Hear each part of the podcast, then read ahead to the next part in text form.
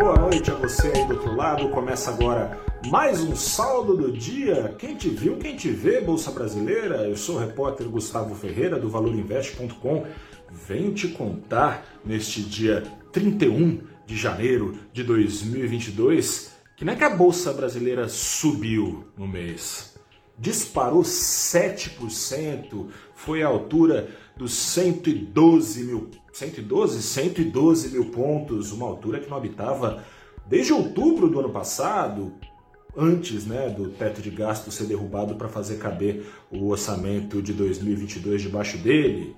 Ao mesmo tempo, o dólar, não é que o dólar caiu, o dólar afundou 5%, foi à altura dos R$ 5,31, mais precisamente R$ 53054, R$ 5,31 centavos, mesmo com todos os olhares do mundo, assim como em 2021, em 2022 mantidos cautelosamente na inflação global. E aí você se pergunta se os olhares do mundo estão mantidos na inflação global, como é que pode não ter bolsa afundado e dólar disparado?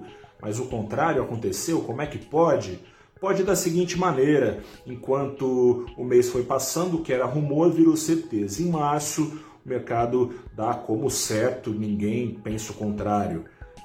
Em março, o Banco Central Americano, para controlar sua maior inflação em quatro décadas, vai começar a subir juros, que foram zerados há dois anos no começo da pandemia, ao mesmo tempo, será é, o programa de recompra de títulos que vinha colocando dinheiro dentro do mercado convertido em revenda de títulos para enxugar os trilhões e trilhões e trilhões de dólares que inflaram bolhas, especialmente em Nova York, ainda mais especialmente pelo canal das ações de tecnologia. Eis que esta bolha está murchando desde novembro, quando esses rumores foram ficando fortes de retirada de estímulos. A queda já é de quase 20%, é, chegou a ser disso do Nasdaq, índice que reúne as ações de tecnologia. Enquanto essa bolha murcha com a turma fugindo do risco de estouro de bolha nos Estados Unidos, parte substantiva dessa dinheirama está correndo atrás de ações que protegem da inflação. São elas exportadoras de commodity, afinal, a inflação global é motivada especialmente pelas matérias-primas em alta, o preço delas, portanto, isso implica receitas maiores, as exportadoras de commodity, correndo atrás também de bancões tradicionais que tendem a ser beneficiados.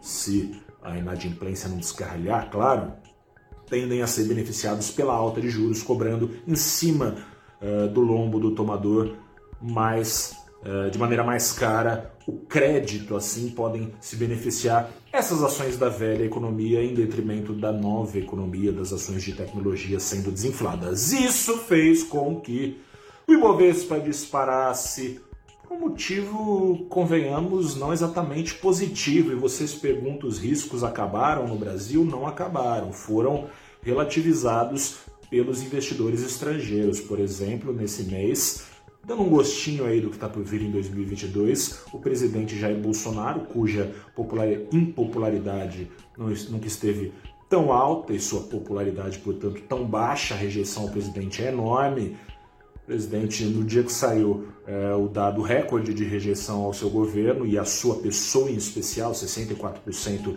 dos brasileiros dizem que não votariam de jeito maneira nele, ele puxou para cima em 33% o piso salarial dos professores. Ex-presidente Lula, candidato a presidente à frente das pesquisas, também não se fez de rogado, alimentando riscos. Na sexta passada, virou a metralhadora retórica para cima dos investidores estrangeiros da Petrobras, que são a maioria dos investidores da Petrobras, respondem por mais de 43% de fatia no seu, na sua base acionária. Mas sabe como é? Antes das eleições começarem de fato, antes de ser enxugada a liquidez, foram em busca de ações com esse perfil aqui no Brasil, elas sobram e assim o Ibovespa embicou com tudo para cima, vai continuar assim?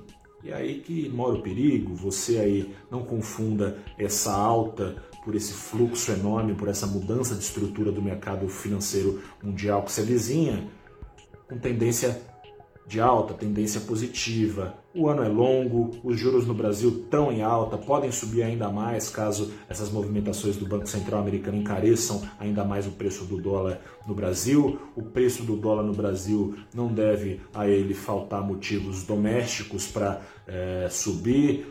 Ou seja, a situação não é esse mar de rosas pintado em janeiro. Pode virar, né? Tomara, enquanto não é. Então, cuidado para não se estrepar acreditando que está tudo muito bem, tudo muito bom, tudo numa nice. Não é o caso. Que venha fevereiro. Um grande abraço a você. Boa sorte nesse mês. Vamos que vamos. Continue com o Valor Invest com aquele abraço e tchau.